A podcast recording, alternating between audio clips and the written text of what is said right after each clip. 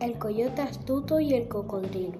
Érase una vez un pequeño coyote que muy hambriento rondaba por la orilla del gran río en busca de algún pececillo delicioso cangrejito con que alimentarse, pero en el fondo del río vivía un, un enorme cocodrilo que también estaba hambriento y que escondido entre el barro y las cañas espiaba al coyote. Él espera de que en cualquier momento diese un paso falso y cayera al agua para comérselo.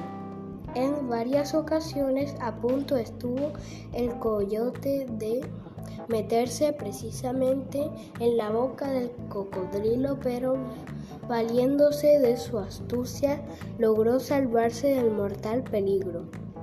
Entonces, para no ser devorado por el feroz cocodrilo, el coyote decidió irse a pescar a otro lugar del río. Pero el cocodrilo muerto de hambre y loco de rabia, al ver que se le escapaba tan rico bocado, determinó por salir del río e ir en busca de la guarida del coyote para vengarse de él. Y esa fue su perdición porque enterado el astuto coyote de que el cocodrilo aguardaba en el interior de su hogar para comérselo, encendió una tremenda hoguera.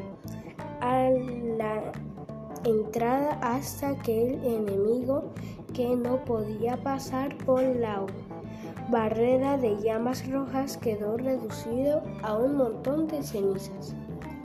Cuento tradicional de la India.